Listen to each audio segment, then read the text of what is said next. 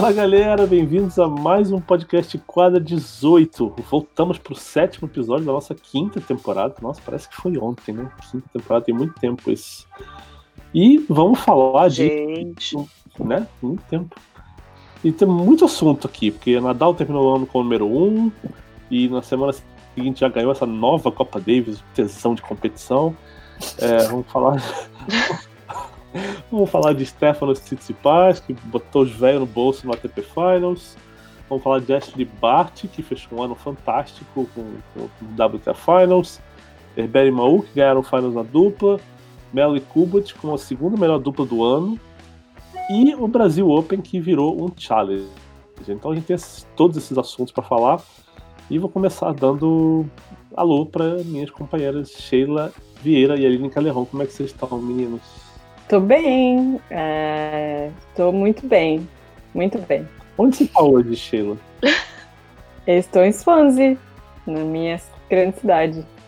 Incrível cidade de Swansea. Você, Na metrópole. Onde você tá hoje? Estou em Barcelona, Catalunha. Um pouquinho melhor. Só um pouquinho melhor. Então, vou começar falando de Nadal.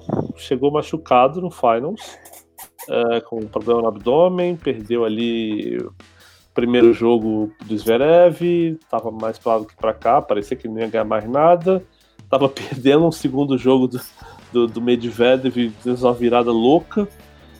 E terminou dignamente o Finals e emendou com o título de Copa Davis, que ele ganhou, acho que se eu não me engano, oito partidas, né? Ele jogou somando simples dupla, ele entrou oito, jo- jogou, ganhou as oito e não teve o saque quebrado nenhuma vez. Ah, o que falar de Rafael Nadal? É, foi um- uma reta final aí bem diferente, né? Porque o que a gente espera do Nadal nessa época é que ele, principalmente depois de Paris, é que assim, ele ia disputar um jogo no Finals, ia perder, ia se retirar do torneio e talvez retirar da Copa Davis também. E aí a gente ficar aquela coisa, oh meu Deus, será que o Nadal vai voltar de novo? Mas teve um plot twist aí, né? Ele acabou jogando as três partidas do Finals, não, não conseguiu se classificar, mas enfim, saiu super por cima, né? Com, com a virada, e, enfim, no final das contas o Zverev acabou se classificando no grupo dele. Mas de qualquer forma foi um muito além do esperado. E certamente essa, essa Copa Davis, ele fez acho que oito jogos, né? Oito Eu jogos. acho acho. Ele ganhou todos, né? Porque o Nadal não, não consegue perder jogos da Copa Davis, né? Contra. é uma coisa impossível de acontecer, né? Mas é muito assim. Inacreditável da onde ele tirou energia para jo jogar essa semana inteira dessa maneira. Não sei se é o espírito da Davis que ainda sobrevive, apesar de Piquet, mas realmente, ou pela força da torcida, porque ele tá jogando em casa, eu não sei, mas eu ainda tô assim, com- como que ele fez isso, sabe? Não, eu, eu tô muito surpreso porque, assim, é, o histórico dele é fantástico em Copa Davis, mas se a gente olhar, é muito mais no Cyber do que em quadradura. E jogos em melhor de cinco, onde a gente sabe que ele é muito bom. E eu pensava antes dessa semana, bom, melhor de três, quadradura, fim de temporada. então, era a receita do desastre. Vai. É, não vai, vai acontecer alguma coisa, vai perder. Porque, assim, a margem é é muito pequena, né? Você perde um jogo, um abraço. Se tivesse perdido uma dupla ali, um abraço. Se tivesse perdido uma simples, um abraço também.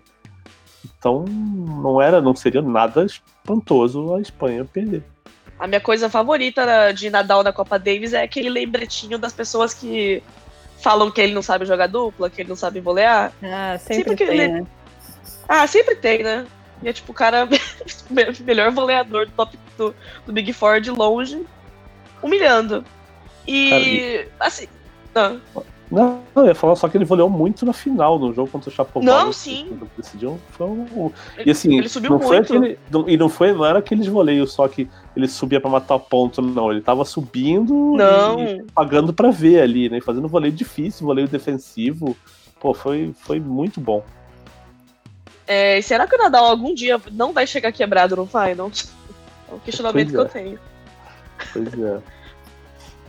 É, Antes de falar sobre a nova Copa Davis, o formato, só queria aqui deixar uma menção honrosa para a atuação de Roberto Bautista Guti nesse domingo, que, pelo amor de Deus, o- foi o pai dele que morreu três dias antes da- da- do, do domingo. Quer dizer, ele saiu, da, né, saiu de Madrid, saiu, deixou a delegação e voltou só pro domingo, só pra final. E entrou em quadra e ganhou em dois sets do, do, do Ogier e assim, que, pelo amor de Deus.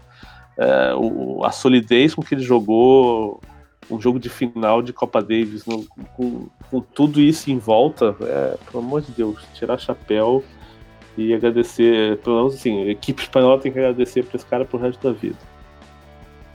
Não, e a mãe dele morreu, né? Não faz tanto tempo assim também. Então, Também tem isso. Faz um, faz um ano e meio só. É. O cara perdeu os dois pais em um tempo tão curto. Então, assim, é, um- é uma situação que acho que a maioria de nós não conseguiria, talvez, retornar ao trabalho um mês depois. E ele fez isso.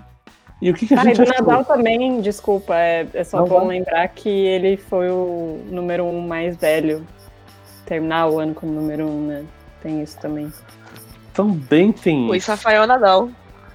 aquele que deveria ter se aposentado aos 25. Todo mundo Fica pra próxima, né? vai se arrebentar, ele é físico demais, ele não vai aguentar. Não chega nem perto dos 30. Risos. Risos mesmo. Mas e o que achamos dessa nova Copa Davis? Gostamos? Vai, Aline, você assistiu mais que eu. É, eu não assisti, na verdade eu não assisti tanto assim quanto eu gostaria, mas o pouco que eu vi é. Eu, Aline, a pessoa que gosta de duplas, eu detestei esse formato para as duplas, né? Porque, não sei, o pessoal que não tá acompanhando, os jogos são é, dois jogos de simples e o terceiro jogo, se tiver o seu terceiro jogo, é a dupla. É, e teve muito jogo que não teve o jogo de dupla, teve jogo que não foi disputado, teve jogo que tipo, foi disputado, mas não valia nada. É, eu, sinceramente, detestei. Afinal, não teve a dupla, por exemplo. É, então, né? Você vê, né? A galera. Vi Ai, falando, tipo, ai, não, mas porque a Copa Davis colocou as duplas no holofote. Tipo, É. que, que holofote, amigo? Tipo, ai, teve jogos emocionantes. Teve, tá, legal, mas afinal que afinal não teve jogo, pra você ter ideia. E compara Esse, com o esse negócio, formato esse negócio de ter e não ter. Exatamente. Esse negócio de ter ou não ter é, é ridículo. É, é estúpido. E no não- não formato agrega anterior...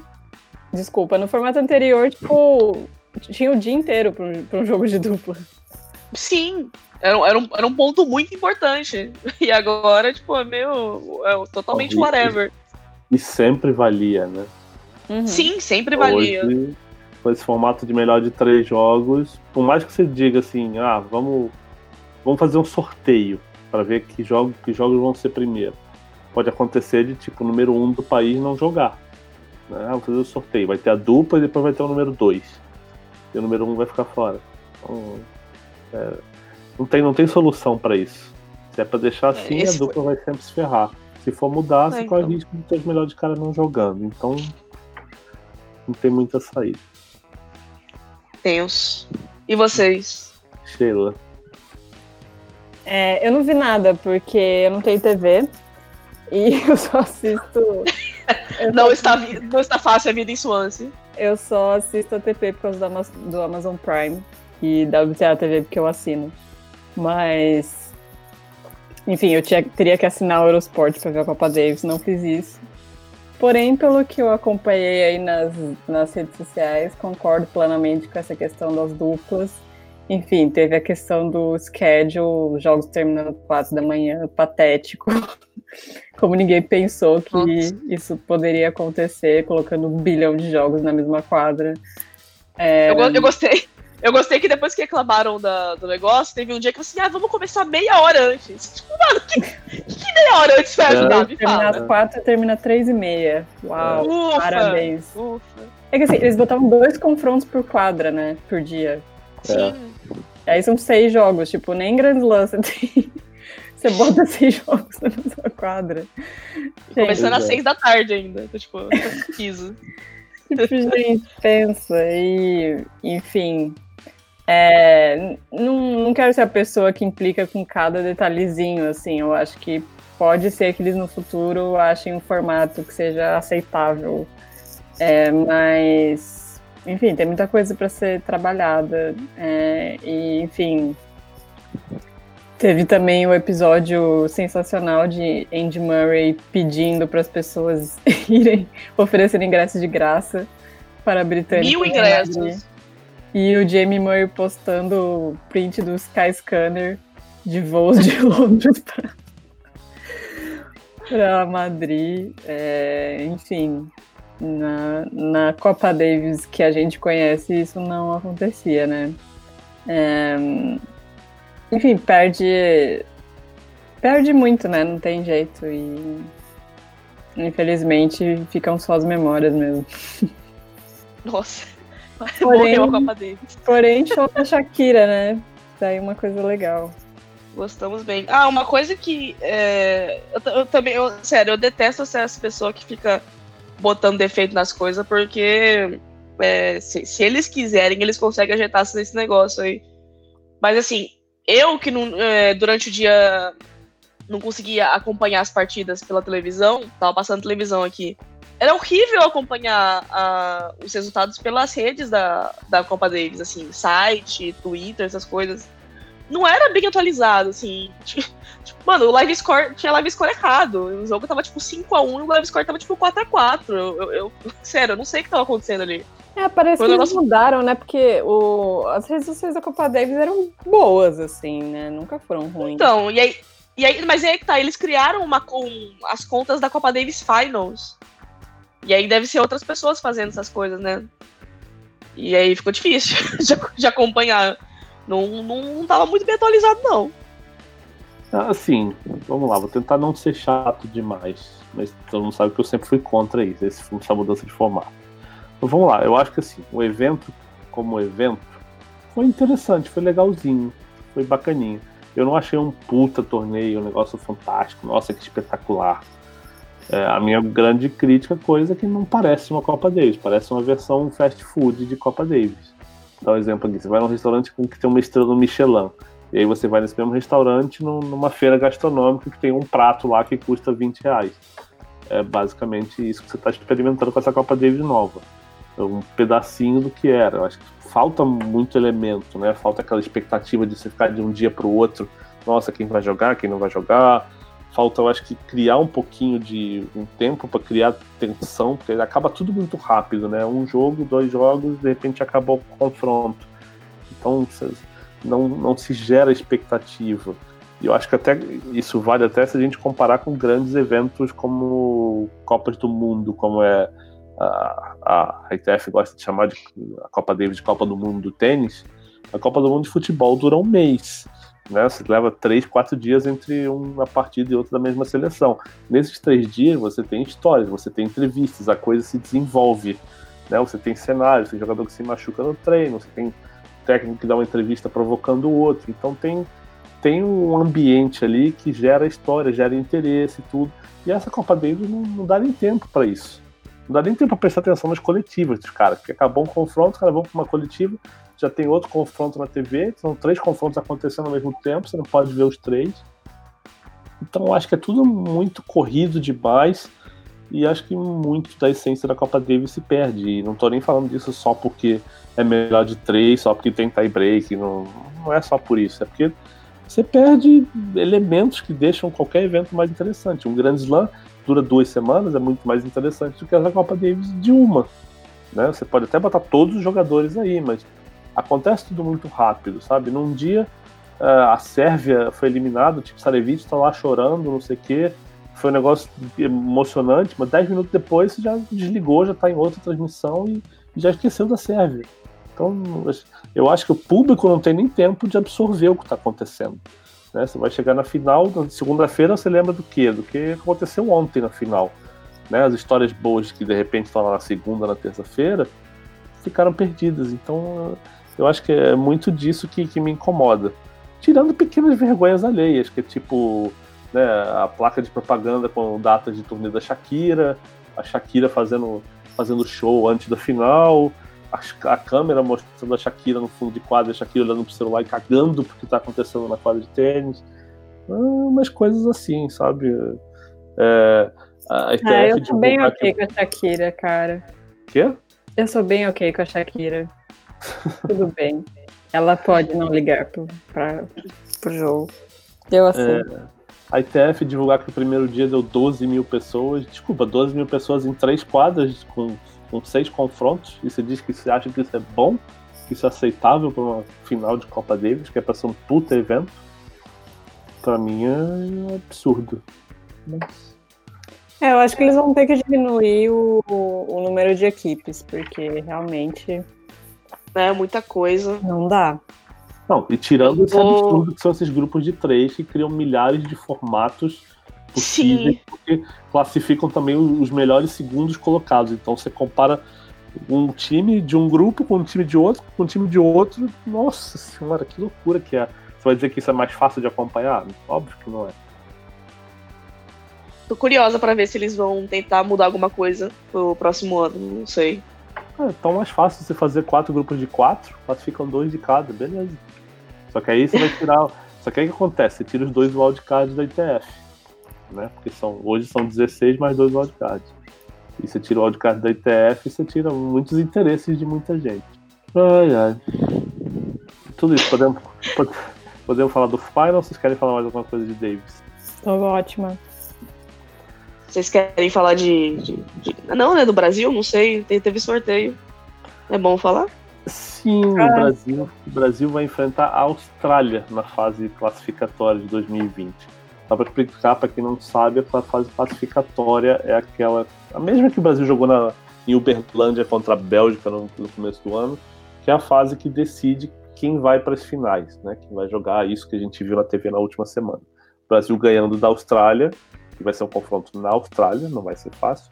Então, o Brasil ganhando, vai para a final, e o Brasil perdendo, vai jogar uma repescagem contra o grupo mundial, o novo grupo mundial 1, né? Porque essa repescagem costumava ser na Davis contra é, o Zonal das Américas, só que agora a segunda divisão não é mais dividida em continentes, é uma segunda divisão mundial. E é tem, tem lá seus, são as cascas de banana. Pode, pode vir uma Suíça, uma Ucrânia, uma Lituânia, Eslovênia. Tem uns jogos bem. que podem ser bem chatinhos. Portugal também. Não é exatamente o melhor dos cenários para o Brasil, não. Pegar uma de repente uma África do Sul com Kevin Anderson querendo jogar, sei lá, né? E vamos pro Finals então? Bora pro Finals. Tsitsipas. Vamos lá, Tsitsipas campeão ganhando a final de Dominic Thiem. Tirando eu, que obviamente cravei no Fantasy, você, vocês esperavam isso? Quem esperava isso? É, eu acho que nem ele esperava. É, ele com certeza não esperava. não, isso com Dominic Thiem derrotando Roger Federer e Novak Djokovic, né? É, acho o Tim que... tava redondo, né, aquela semana. Eu acho que isso foi o mais impressionante da semana para mim. Foi, foi, foi, a sequência do Tim. Mas eu acho que o Tien sentiu. Afinal? Galvão, é. Galvão? É, é. Eu acho que ele sentiu. Hum, mas é porque também, assim, ele era o favorito, né? Ele tinha todo a, toda a responsabilidade ali, né? Que acho que é uma coisa que ele não tá acostumado, porque todas as grandes finais que o Tien disputou, ele era o underdog, assim, né? As duas de Roland Garros, a de Indian Wells e tal. Uhum. Nesse caso, ele era o favorito. É, mas o, o Tsitsipas, é, em todo, todos os momentos do jogo, ele parecia muito no controle. Uhum. Em, em, nenhum momento ele parecia que que tava prestes a ter um surto, enfim, todos, todos os momentos. Ele tava sacando muito bem, né? Teve uhum. vários games dele que ele confirmava em um, um minuto e meio. Um, e aí o Team sacava e era cinco minutos, quatro breakpoints, etc. É, acho que teve um momento de oscilação, se eu não me engano, no, no enfim, no site que Tian ganhou, né? Mas, mas enfim, muito sólido. É, mas eu não, eu não acredito que ainda seja suficiente para falar, ah, ele pode ganhar um Grand Slam ano que vem. Se eu fosse apostar em um dos dois para isso, seria o Team, não o Tsitsipas. Hum. É, eu concordo. Até porque os slots são outdoor, né? Não, outdoor, melhor de cinco, duas semanas. É, é outro tipo de administração mental e física da coisa, né? Eu acho que o, essa galera ainda, né? Tsitsipas, Zverev, o Medvedev fez uma final de US Open, mas eu acho que ele é um cara que no Australian Open já vai ter um pouco mais de dificuldade com isso, de estar tá mais ali no foco, né, no, no, olho do furacão. Então é, eu acho que esse, esse grupo ainda tem essa dificuldade. Eu acho que é, dá, puxa, ah, mas os caras o Zverev ganhou o Finals no ano, no outro ganhou o Tsitsipas. Eles estão chegando mais perto do, do Big Four, do Big Three agora. Eu acho que é muito mais uma questão de, de onde está esse torneio da temporada, de como chegam fisicamente os três, né? Federer, Nadal e Djokovic. Sim. Djokovic teve problema no braço de novo, né? Deu uma disfarçada ali, mas não estava 100%. Nadal não começou o torneio 100%. Então, tem que medir tudo isso. E Grand Slam é outro, é rolê, né? Não tem jeito. Eles ainda estão é, é outro, outro, formato, outro, outra situação na temporada. Eu, eu, peço calma. Eu peço calma. Sempre. Não custa eu... lembrar que Dimitrov ganhou o Finals há dois anos. Tem isso. Né? Tem Bom, isso. fica aí a reflexão do dia. E onde é que o time entra nesse cenário todo? Porque o time ele nem é next gen, embora a TP tenha tentado colocar ele né, next gen dois anos atrás, mas ele já era tinha, já era o mais velho do grupo e nem é o veterano da coisa. E quando, você, quando a Sheila fala que ah, ele, de repente ele é, é quem você acha que você tem mais chance de ganhar o Slam depois do, dos três grandes, é por isso? É porque ele já está mais avançado nessa transição de, de, de é, então, tá...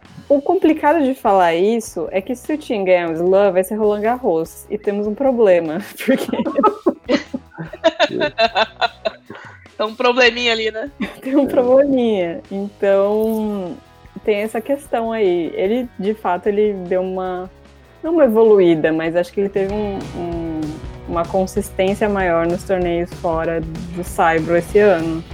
Uhum. Tipo, fez mais final, ganhou título, etc. Ganhou umas 3 mil. Mas ele é certamente alguém que tipo, pode ir para a semifinal do Australian Open ou do US Open de Wimbledon, não, né? Dos dois de, de quadradura assim. É, só que não sei, assim, acho que pra, o que ele tem a mais é justamente no Cyber que não. Uhum. Só se Nadal decidir que que ele não tá. Sei lá, que ele, se ele machucar, entendeu? acho Pode acontecer, já aconteceu. Pode acontecer. Então não, tem esse obstáculo, mas assim, é meio inegável que esse ano para ele foi um, um salto. Sim.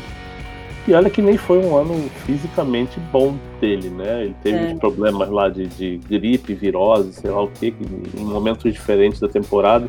Teve uma dificuldade ali para ter uma pra conseguir uma sequência não estava bem no, no, no, US Open, mas terminou o ano aquele jogo dele contra o Djokovic, pelo amor de Deus, cara. Acho que foi, sim, a, a atuação, para mim, foi a atuação ofensiva da temporada, aquele jogo.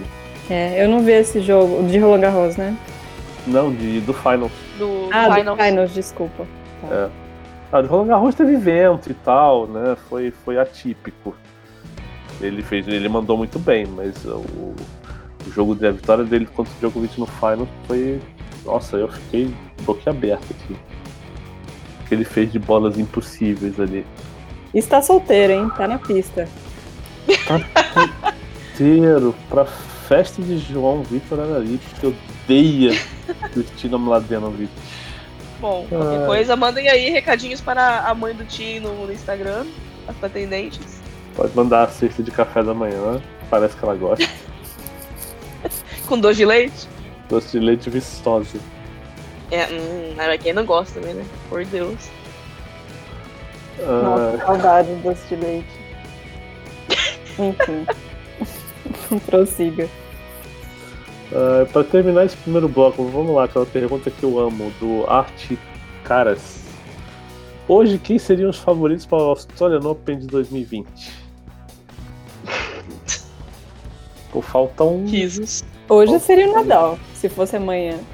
seria Se legal. fosse amanhã, eu concordo. Mas eu acho que a tem única maneira de problema. responder essa pergunta decentemente, né? Putz, Se o torneio fosse hoje. Porque os caras vão estar de férias e. né, Muito difícil fazer esse tipo de previsão até durante a temporada. Acaba rolando arroz e você vai dizer quem é o favorito para Wimbledon, né? Já é difícil. E ainda mais agora, né? Acabou a temporada, os caras vão de férias, você não sabe. O que eu acho que a gente sempre pode falar é que o Djokovic não machucado. É. Da história tem. dele na Austrália. Mas você não sabe, né? De repente o cara vai para as Maldivas, sofre um acidente lá num coral. Nossa, lá. não zica, por que isso? Não, não tô falando especificamente dele, de qualquer, qualquer um. Tem que tá todo Todo mundo nas Maldivas, Tá então todo ah, mundo nas Maldivas, cara. Meu Instagram só tem foto das Maldivas. só o Não Tsitsipas que é diferentão. No meu Instagram tem foto de Aruba. Aruba é um Aruba. belo destino, recomendo. Recomendo. Ah, é? Parece que alguém foi pro Aruba esses dias. Alguém foi para Aruba, eu fui para Aruba, foi muito bom. Eu voltei, voltei apaixonado por Aruba, bom que se diga. Nossa, as fotos, fantástico. Não, e tem, e tem um monte de foto que eu não publiquei, boa que eu não publiquei, né? Eu tentei ser discreto. Mas, Discreto. mas Ó, tem- se, se algum viagem Aruba quiser patrocinar o podcast, Pô, É, Eu estamos abertos. Em todos os esportes aí.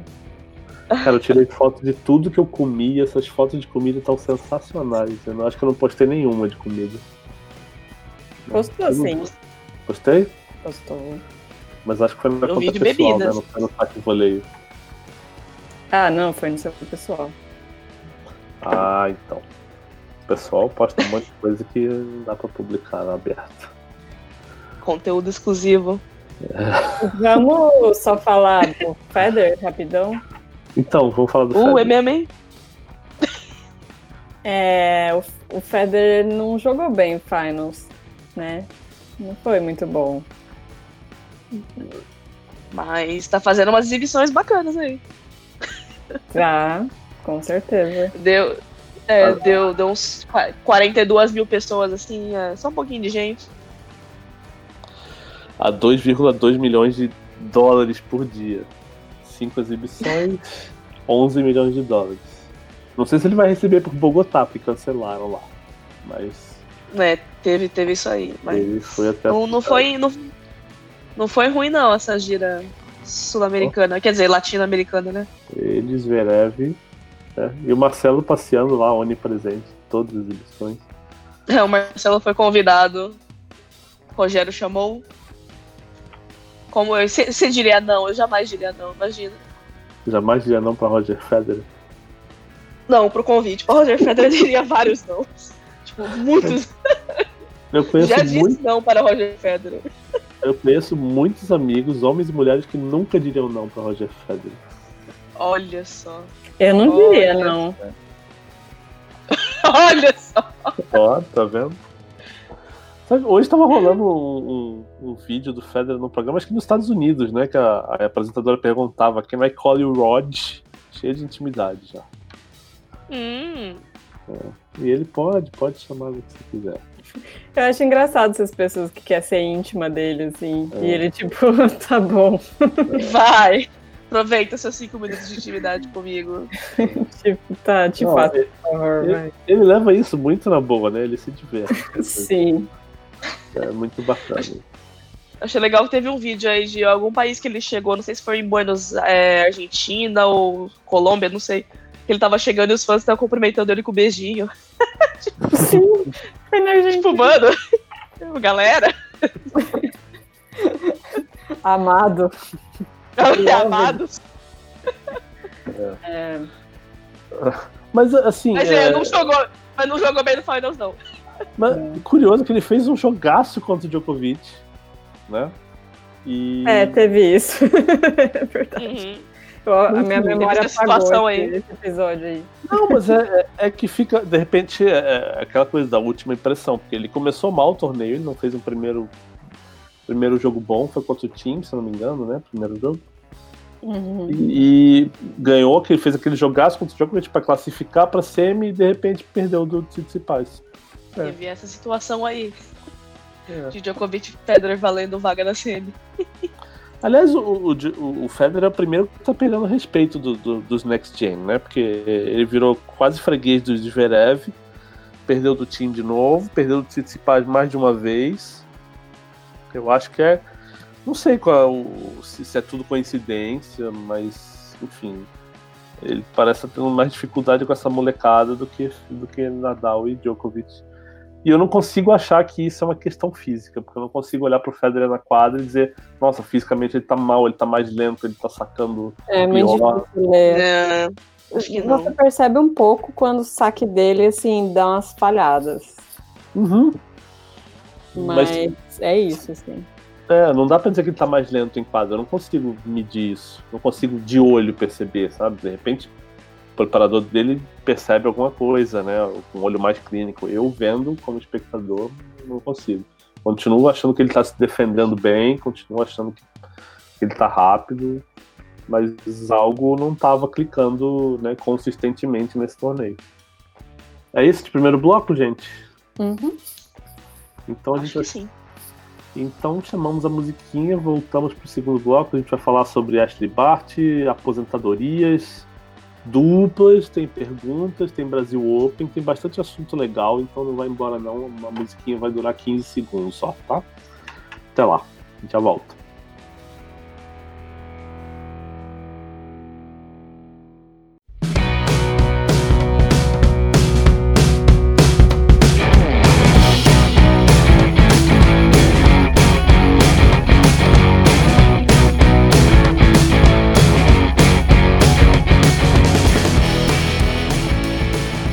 Bom, estamos de volta e segundo bloco a gente começa falando de Ashley Bart, que foi campeã de Roland Garros e terminou a temporada campeã do WTA Finals, ganhando da Elina Svitolina na semi, da, da final, perdão, da Pliskova, Carolina Pliskova na semi. E embolsou aí, nessa brincadeira, 4 milhões e 400 mil dólares que o maior prêmio da história do tênis. E só não foi maior porque ela perdeu uma, um jogo na fase de grupos para Kiki Bertens. Se ela tivesse vencido essa partida, ela teria ficado com 4 milhões e 700 mil dólares. O que, que a gente e pode falar? terminou o ano como número 1 um também, né? Número 1 um do mundo, sim. Terminou. E só não fechou com, com chave de ouro porque perdeu o Damadenovic na Fed Cup, na final da Fed na Austrália, um jogo que, jogo que ela sentiu, ela ficou nervosa, deu para perceber. E, e, a França acabou campeã da Fed na Austrália. Comentário sobre Ashley Bart, gente. Maravilhosa, apoiamos. Rainha. Mas, gente, é sério, é, é, é, sem palavras essa, essa temporada que ela fez. Você pega a história dela, você fica. Não, eu nunca conheci uma pessoa que não gosta da Bart. Real. Pois é, cara. Pois é. Eu acho que talvez ela não tenha, ela não tenha o mesmo fandom das outras. Que enfim, né? Muito, muito fã de WTA é meio como se fosse fã de diva pop, assim, né? Uma coisa meio. Se pega, é se pega pra, pra ter ranço, vai ter ranço. É, e assim, acho que nem tem ranço dela, mas acho que falta também um pouco de star quality, sei lá, uma coisa assim. É, mas enfim, pra gente não faz falta. Jogando bem tá ótimo. E, enfim, apoiamos Ashley Barry. É ah, não, e, e assim, o, o, comentário que você ouve de toda a imprensa australiana é que ela é super simples, que não tem, né, não tem estrela nenhuma, não tem essa coisa de salto alto entrevistaram ela durante o finals, que ela ia fazer com dinheiro. Ela estava na internet fazendo compra para doar para um, uma instituição de, de, animais. Então, que coisa, que menina. Que lindinha. Rainha. É. E o que, que vocês acham dessa coisa da premiação aí? Eu não vejo problema nenhum, não, cara. Teve gente dizendo que era dinheiro demais, que tem que equilibrar com o resto do circuito e tal, né? Acho que foi a Madenovic que falou isso, né? Ou, ou não lembro quem foi que disse. Acho que foi a Bentit. A Bentit falou, de verdade, foi ela. Que seria melhor se tivesse os prêmios fossem maiores durante o ano. Mas é, é uma conta diferente, né? Não, não dá para fazer muito bem essa comparação, porque o Finals tem essa grana porque tem um patrocinador que quer botar grana no torneio, não é? Tipo, a WTA tem, tem uma grana e vai sair distribuindo em torneios que tem outros patrocinadores. Não é bem isso. E acho que também o propósito da WTA era chamar atenção mesmo, né? Com, com esse prêmio em dinheiro. É, óbvio que é uma quantidade estúpida de dinheiro. Mas é, é aquilo que eu digo para qualquer atleta. Se tem alguém disposto a pagar, é porque alguém está merecendo. Então, é isso. O que, que vocês acham? Eu acho que é mais ou menos essa linha aí de que eu, eu, penso muito, muito isso, de que essa grana, eu sei, eu sei, obviamente seria melhor distribuída no circuito, mas isso jamais aconteceria porque não é esse o intuito da grana. Os. É. patrocinadores não estão distribuindo dinheiro assim, ó, oh, WTA, vai, faça o que você quiser com esse dinheiro. Não é, é bem assim. Um milhão, que... Tira um milhãozinho daí, bota no WTA de Florianópolis. É. Não tipo, é assim isso, funciona. Isso não vai acontecer, não é assim que funciona o mundo dos patrocínios, né? É. Infelizmente, mas. É... Dá dinheiro mesmo pra esse povo, merece. Barty, vai fazer compra na internet. Talvez assim a Serena resolva jogar o Finals ano que vem. Nossa, quem lembra da Serena? É. Saudosa. Quê? Saudosa, Serena. Saudosa. É. O público foi uma bosta, né? Foi? É, foi. Eu não sei em, em, números brutos, mas visualmente tava bem feio o negócio, viu? Eu sei que o Finals masculino teve problema de público. Que tinha uma. Teve? Eu não posso dizer. Eu não posso dizer quem, mas tinha uma pessoa brasileira lá que tava mandando foto para mim e muito lugar vazio. É que você não percebe porque fica aquele escuro em volta da quadra, né? Que fizeram na Copa Davis também para disfarçar. Mas se tem uma pessoa lá fotografando os assentos, nossa, muito assento vazio em, em jogo grande, em jogo de jogo de Roger Federer. Então é. Sério? Esse... É estranho, sério, né? Sério. É, porque eu e a Sheila tava lá e a gente não percebeu isso, não. Mas você não viu porque você não tava prestando atenção ou você não viu porque não tinha mesmo? Não, eu, eu, eu, eu não vi, tipo, eu, eu tava olhando, mas eu, eu não, não, não fixei num ponto, tipo, olha, tem lugares vazios. Sei. Eu tive a impressão que tinha gente pra caralho lá. É. Não, porque a Sheila, assim, a Sheila foi fim de semana. Fim de semana normal tá mais cheio mesmo. Mas você ficou lá o tempo todo. Sim. Né? Sim. É, então... eu, eu realmente não, não percebi isso, não. É, eu, eu, eu fui nos fins de semana, fiquei no anel superior a maioria das vezes, estava sempre cheio, mas não sei se durante a semana foi diferente. É, a, a, impressão que eu tive é que não, não, teve tantos lugares vazios assim lá no, no Finals, não. Eu, eu vi a maioria dos jogos lá de cima também, do fundo de quadra, e. Assim, eu, eu acho que a parte que tava. Dá, dá pra se dizer vazio, era o último anel lá em cima. Mas eu não sei se eles chegaram a vender aqueles ingressos, porque tava sempre vazio. Aquele, era uma parte específica lá. Não sei se eles chegaram a vender aquela parte, mas. Entendi. Sei lá. Depois eu mando pra vocês aqui em off as fotos que me mandaram. Fofoca. ah, tá, vamos, vamos seguir adiante então. Falar das aposentadorias recentes.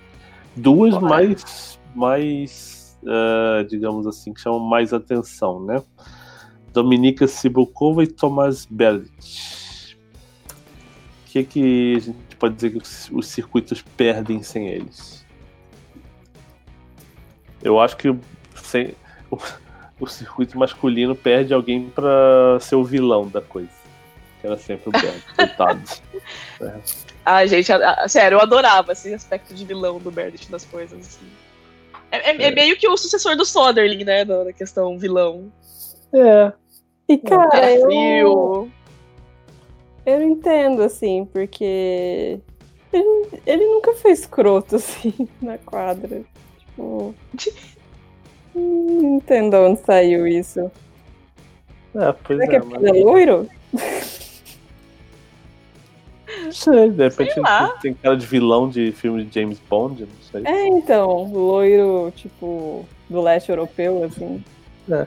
Tinha um comentarista do Sport TV que gostava de falar que o Berdit era mal educado, que não sei o que, não sei o que.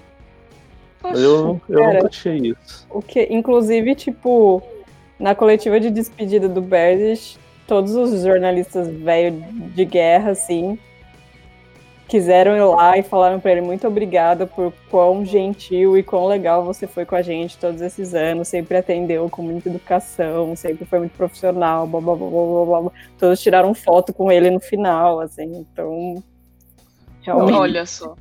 Ah, e é um cara que assim, acho que algumas pessoas viram que ele tinha um lado mais brincalhão, bobo até, quando ele entrou em Twitter, em redes sociais, e começou a postar coisas, né?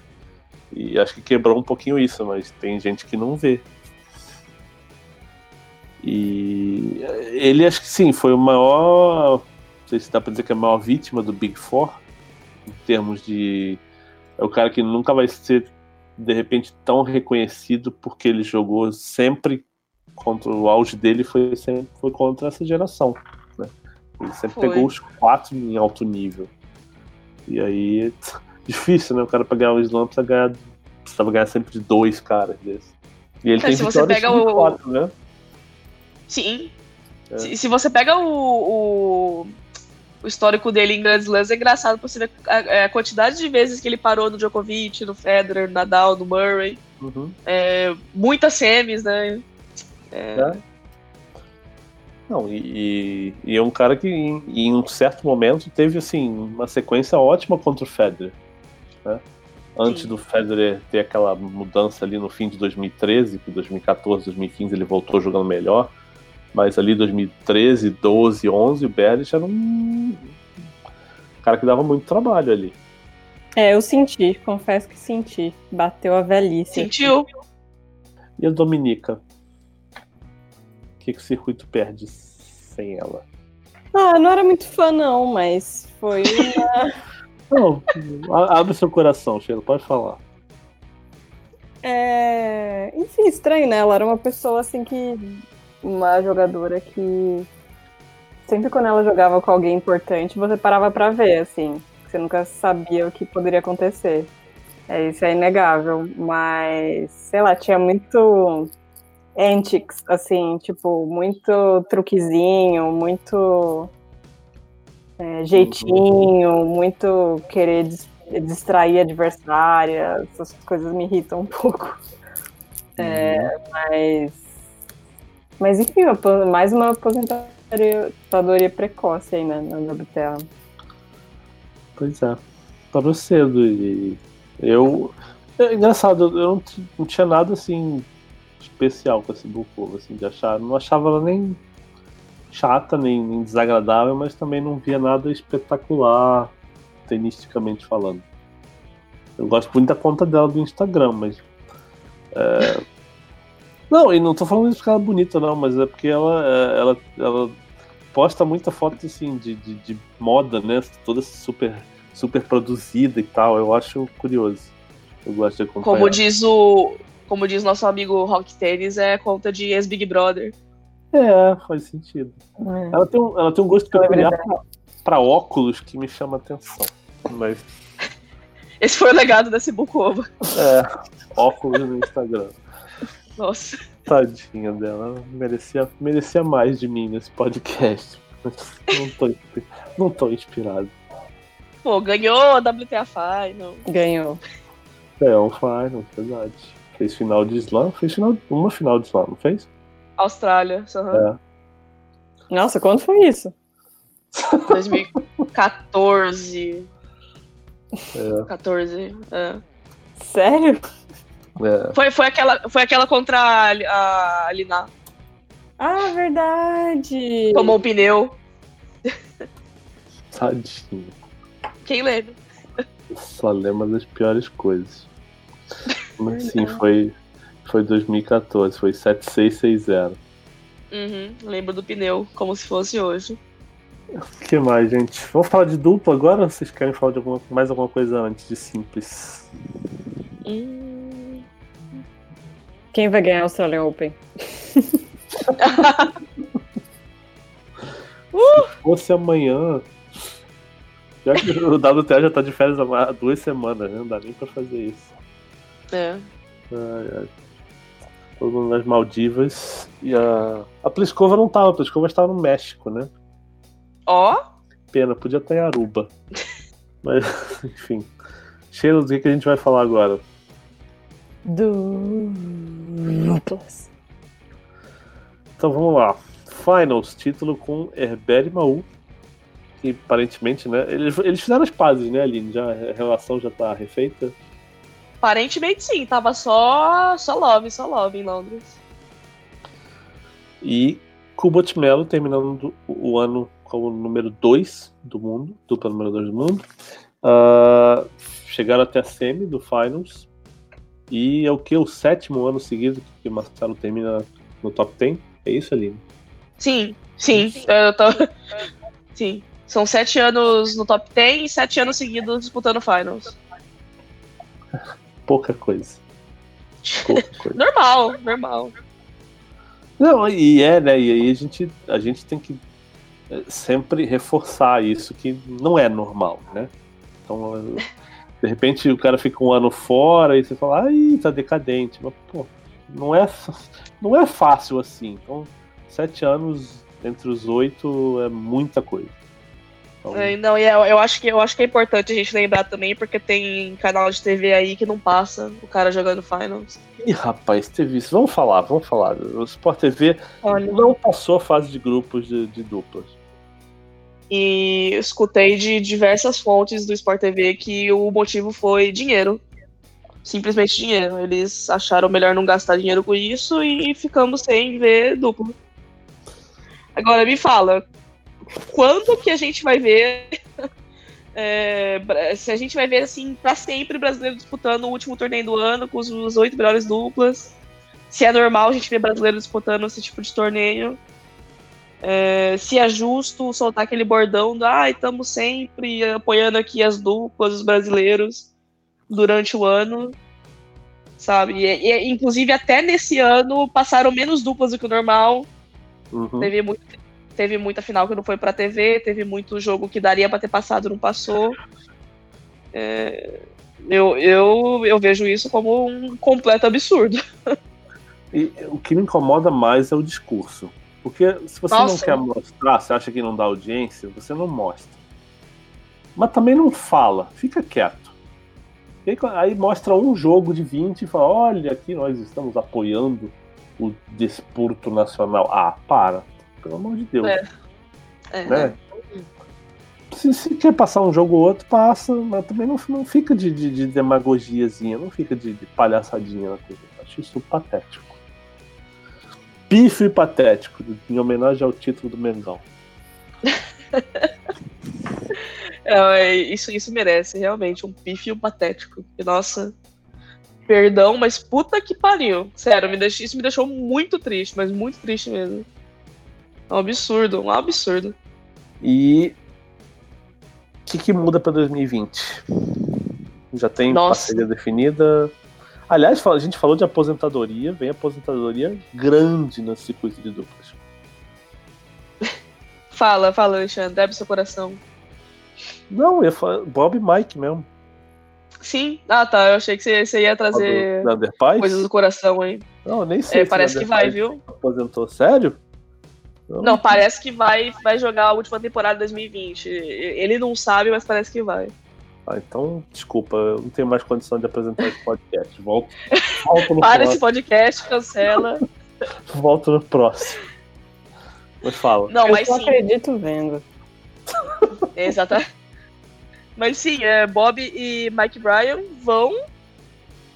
E eles vão se aposentar depois do US Open. Acabou o US Open. Tchau, Bob e Mike Bryan. Vai ser muito estranho, né? Um Vai. circuito sem os Bryans.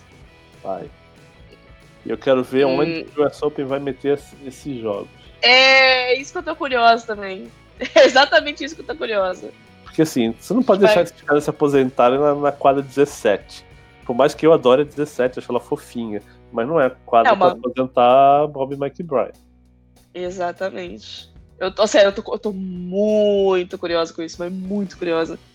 Não, e só pra gente dar uma geral aqui rapidinho dos Bryans, eu acho que para mim a importância dos caras, assim, óbvio, um milhão de títulos, etc, tal, beleza, mas a, para mim a importância dos caras vem pro peso do circuito, né? Se não fosse os caras terem liderado é, um movimento de é, contra a ATP, porque a ATP tava com, com alguns negocinhos para acabar com as duplas, para deixar só simplista jogar duplas, né? aquelas coisas aí, uns, uns, bons anos atrás, e os caras tiveram que processar a ATP, e a ATP voltou atrás, reformulou é, o formato, que é, que é o que a gente conhece hoje, que é ridículo também, mas, enfim, tem duplas. É, então, assim, a importância dos caras é nas duplas é esse nível. Tipo, os caras salvaram a categoria e fizeram o que fizeram e são o que são. Sem, sabe, tipo, é, vai ser muito, muito, muito, muito estranho um circuito sem eles. Então vamos ter um, uma temporada aí tristinha de despedidas. É, e, e as novidades? Eu com isso. Ai, desculpa, Sheila. Não, eu só queria falar isso. Tô triste. Os Brian vão parar. É. Então... é. a, gente, a, gente, a gente gosta de falar, né? Porque são os gêmeos do mal, etc. Mas, porra. Vai ser estranho. Tem Next Gen na dupla, Aline? eu, acho que, eu acho que o Pavit deve ser um Next Gen na dupla. É, faz sentido. Já, mas já, já tá mais, mais pra Limbo Gen do que Next Gen já, né? Mas... É. Pô, você vê o Demo, né? O Demo tem aquela cara de novinho, ele tá com 30 já, né? Não, é, não. Eu, eu, eu, tomo um susto de vez em quando quando eu lembro da idade do Demo. Tipo, gente. A idade do Demo é ótimo. A idade do Demo. Sim, mudanças, mudanças, mudanças. É, vai, vão ter algumas. Hum. É, que eu consigo lembrar agora. É, acabou Continent e Pierce. É, Pierce vai jogar com o Michael Vinas, o Coach vai jogar com o Struff. Hum. Um, é, eu achei meio estranha essa, essa dupla aí do, do e do Struff, mas tem, tem, tem, tem tudo para dar certo e tem tudo para dar errado. Pode ir para qualquer um dos lados. O um, que mais? É, a gente vai ter Melzer e Roger Vasselan. Vamos ter Mara e Klassen. É, tem indícios de algumas duplas grandes acabando aí também. Parece que Roger Tecal pode rodar, pelo que eu escutei lá em Londres. Uhum. Tá. Agora, para onde que eles vão, para que lado eu não sei. É, é, é, é um ano para trocar, né? Tem muita dupla aí que se desfez durante o ano, é, ou que galera voltando, enfim. É, vai, vamos, vai ser interessante. Vai ser interessante. Não tá, não tá pintando nenhuma dupla, tipo, nacional, porque é ano olímpico. Tipo, dupla de. de não sei se eu me expressei bem, né? Dois caras no mesmo país. Sim, é então. Pelo que eu tô vendo aí, não. não vai não, ser, né? tipo, quem, quem já tá junto, né? Tipo, o, o Jamie e o Skupski, o Kravitz e o Miss. Cowboy e Fará. É, é, mais pra esse nível aí, mas é, Herbert Mayu, sim, mas eu acho que assim, formar dupla especificamente por ser ano olímpico, eu não tô lembrando agora. E o Brasil vai de Bruno e Marcelo de novo. Sim. Eu acho que, eu acho que o caso vai ser tipo o Bruno e Marcelo mesmo, é, jogando junto em Davis ou alguns torneios aqui e ali assim. O pessoal uhum. do circuitos também deve seguir essa mesma linha. Uhum. E, bom, tem uma pergunta aqui do Vitor Duarte, der, hum. arroba Derfelvictor. É o tipo de pergunta que a Aline gosta. É, ele quer saber o seguinte: se a participação de simplistas top em torneio de duplas ajuda ou atrapalha o circuito de duplas em geral? É... Depende, né? Depende do, do que. É, eu, acho que a, eu acho que a maior questão é primeiro, qual é definição de simplista top? Federal é... da Djokovic, vamos lá, se foi isso. Tá, e, e, entre esses, qual desses joga dupla durante o ano? É, então, ninguém. Talvez o Djokovic um ou dois torneios aqui e ali, assim, sabe? Tipo. Eu podia botar é... o Medvedev nesse grupo aí, só que o Medvedev entra é... e abandona os torneios. É, exatamente, aí, aí, aí, aí é o ponto que eu queria chegar. É, exatamente. Ah, eu adoro frases com demo, demo que o diga. A idade do demo. É bom. Maravilhoso. É bom, é bom. É, não, e aí a gente justamente entra nesse ponto aí. A, a partir do momento que os caras participam, estão na chave do torneio de duplas, é, qual é o comprometimento deles? Uhum. Sabe? No caso do, do cidadão aí é, é zero. É, avançou uma, uma rodadinha ali na, na simples e opa, vou demo aqui um abraço pra você e vamos. Se for nesse caso aí, obviamente atrapalha. Você tá tirando uma vaga de uma pessoa que poderia, um, um duplista que poderia estar disputando um Masters 1000, né? Que essas coisas acontecem em Masters 1000. Poderia ajudar se houvesse um comprometimento, que não é o caso, então atrapalha. e agora vamos falar de Brasil Open. Que Bom, vamos lá, né? A notícia é a seguinte: o Brasil Open está sendo substituído no calendário ATP por Santiago, a data de fevereiro. É, a Octagon, que é a promotora, dona dos direitos de realização do torneio, dona da data, vai levar o torneio para Santiago. Fez uma parceria lá com a prefeitura, com uma empresária que é parente do Jarre, uh, e o torneio vai para lá. Então, São Paulo perde o ATP e a promotora, Cor Tavares, vai manter a marca Brasil Open e vai fazer um Challenger em novembro, na semana de 23 de novembro, que por na mesma semana da final da Copa Davis. Vai ser o último Challenger do ano e vai ser o novo Brasil Open. E a pergunta é a seguinte: é, é uma tragédia anunciada? É, existia alguma saída para isso? Não existia? O quanto já se comentava que, que, isso, que era inevitável isso? Eu acho que você tá melhor informado do que a gente. Mas enfim, a gente esse ano já foi um sufoco, né? Tipo, a uhum. lei de incentivo foi aprovada na segunda-feira do torneio. Enfim, tive até a minha experiência. Acho que hoje em dia não tem mais problema falar, né? Mas que eu não ia trabalhar no torneio porque o dinheiro não tinha chegado. É, enfim, depois acabei trabalhando por outros motivos, mas. É... Apareceu dinheiro. Apareceu dinheiro. Não, mas não foi exatamente por isso, na verdade. Não foi. Não, eu tô só preocupado saber se você recebeu. Eu recebi. Nunca. Ah, tá. nunca levei calote. É, da tá minha chefe, pelo menos.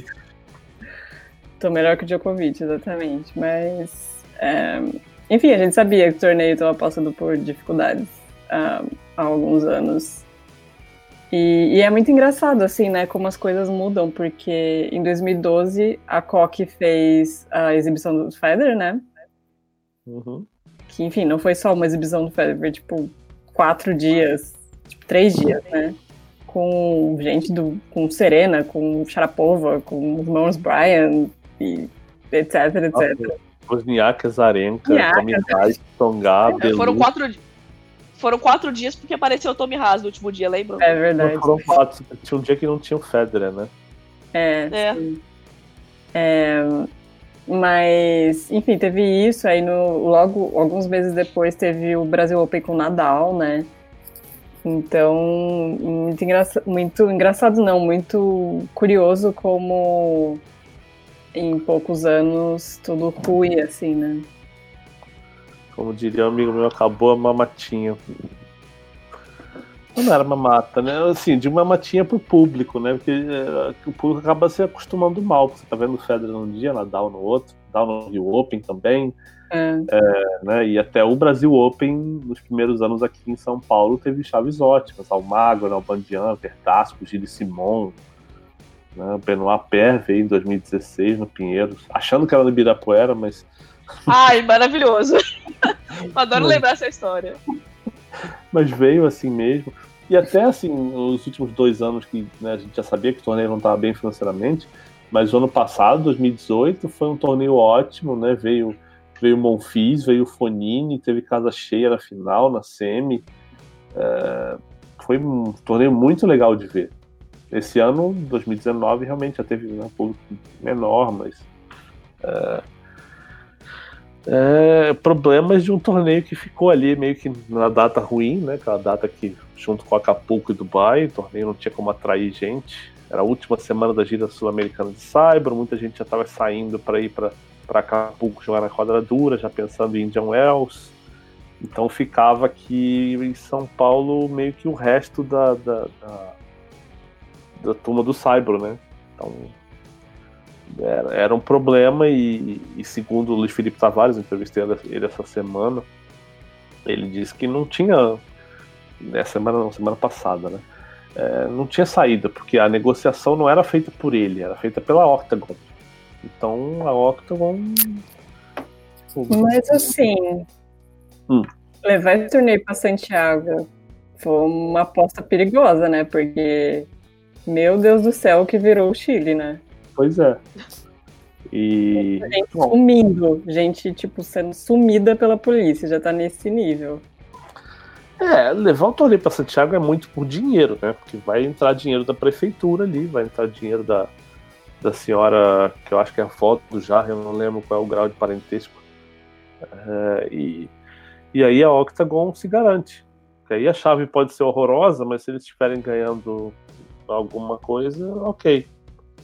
Eu não sei como é que era a relação da Octagon com a Coque Tavares em, em termos financeiros, o quanto a Octagon ganhava por ano, se, não, se ganhava, se não ganhava. Mas uh, em termos financeiros parece ser uma opção mais segura para eles, Santiago, nesse momento, porque está surgindo um tenista e, e, a gente sabe que às vezes acontece isso no circuito, né? Um, aparece um tenista bom num país, começa a entrar dinheiro. Foi o que aconteceu com o Guga, né? O Brasil Open nasceu assim mesmo. O Guga virou número um do mundo, injetaram dinheiro. O Brasil Open nasceu em 2001, quando o Guga era número um do mundo.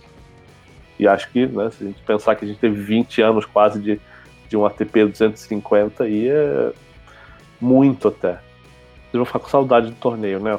Bem no ano que você tá em São Paulo, hein? Bem no ano que eu tô em São Paulo. É. Era um torneio legal de ver, cara. Eu gostava do evento no Ibirapuera é coberto, você não se preocupa com chuva, não tem atraso.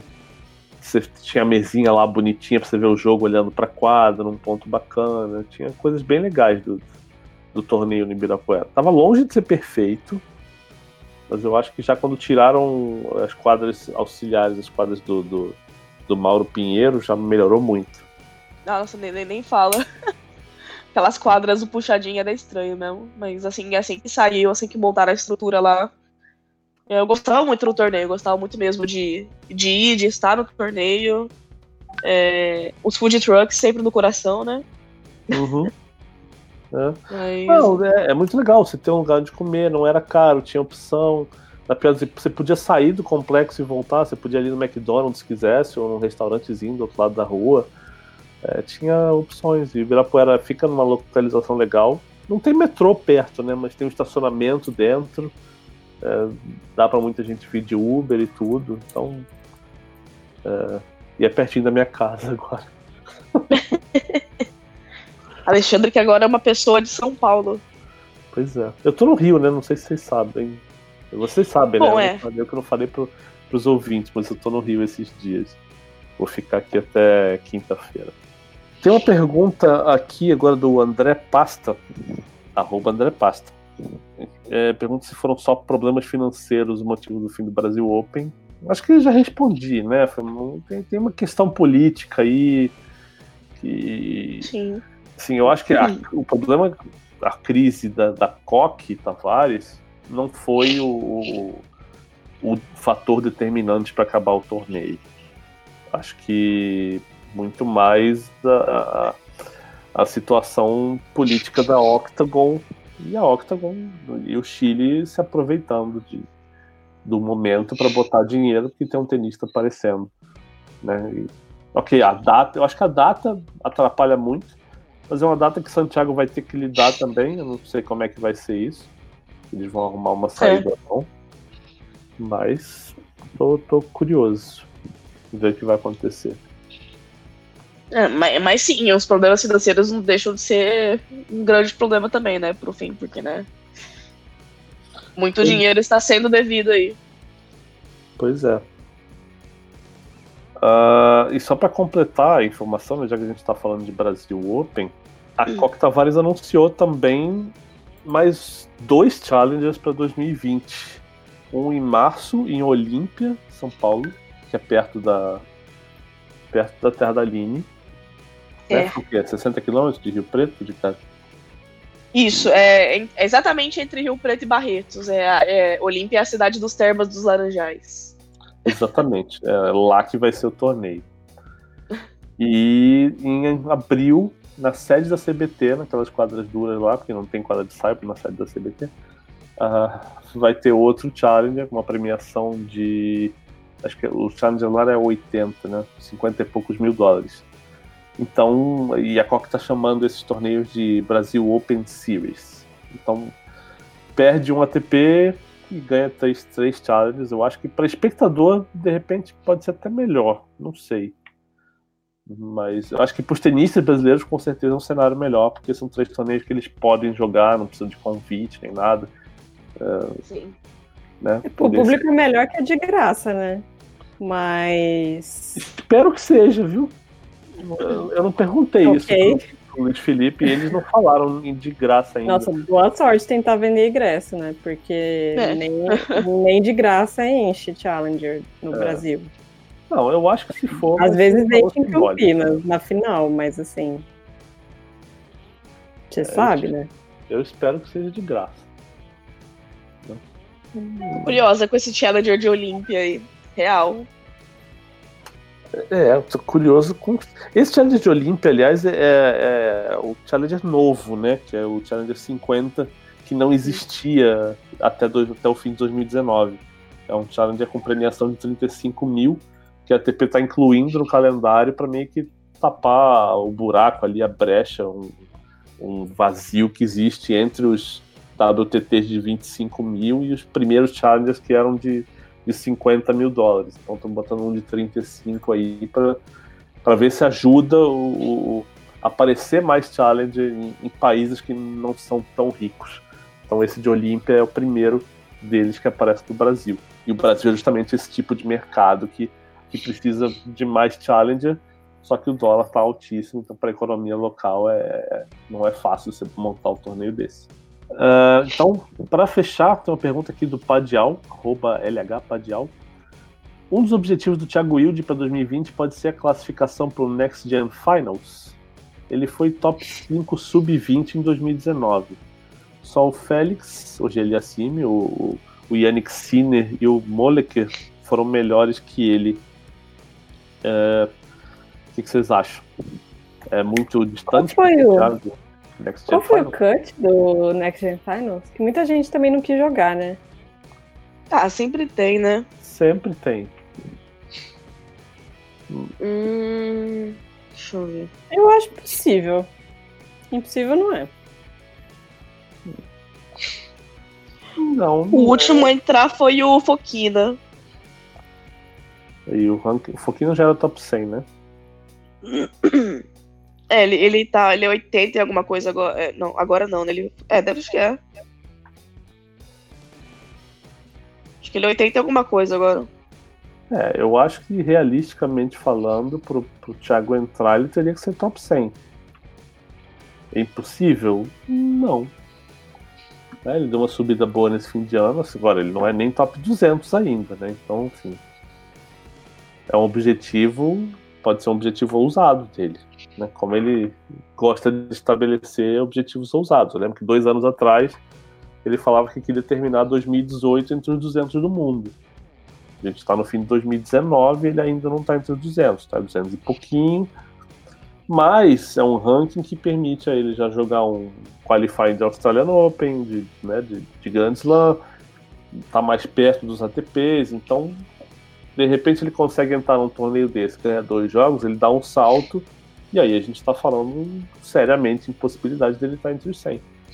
Mas ainda precisa dar esse salto, acho que não só de ranking, mas tenisticamente. Eu acho que ainda tem algo para ele desenvolver para chegar lá.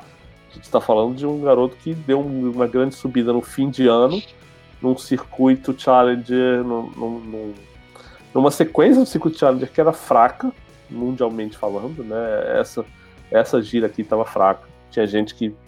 Né, o Rafael Matos, por exemplo, não conseguia entrar em Challenger na Europa e aqui ele estava entrando direto sem aquele mini quali. É, Orlandinho entrou em todos aqui, o Thiago também, então tem que pesar um pouquinho isso. Se, se começar 2020 ele começar a perder em Challenger, vamos fazer um drama né, e dizer que, olha, não vai aproveitar o embalo, não sei o quê. Jogar na Europa, jogar nos Estados Unidos é outro esquema. Então essa, essa turnê da América do Sul, da América Latina, né, porque tem República Dominicana também, é, é mais fraca. Então vamos moderar as expectativas, que eu acho que é, que é importante. Concordo.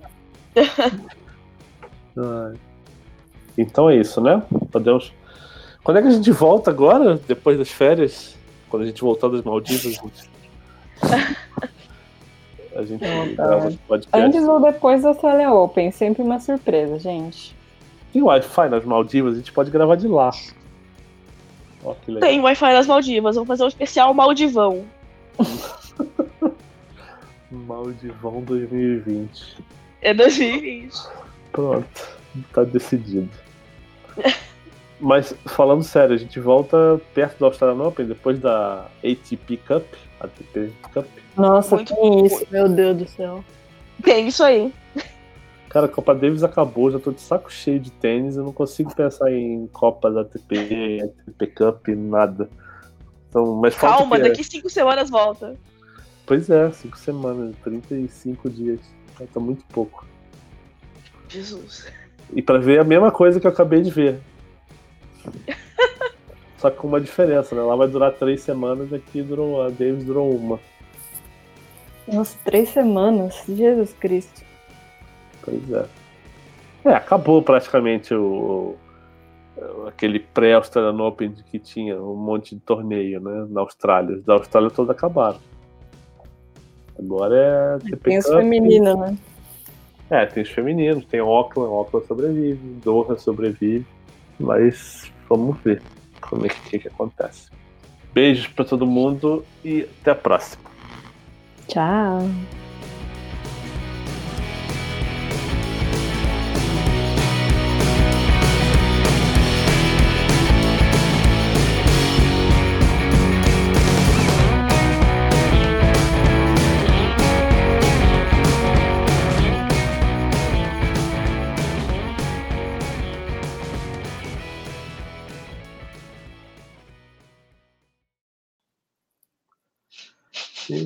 Dezembro de 81, todos os meses na roda.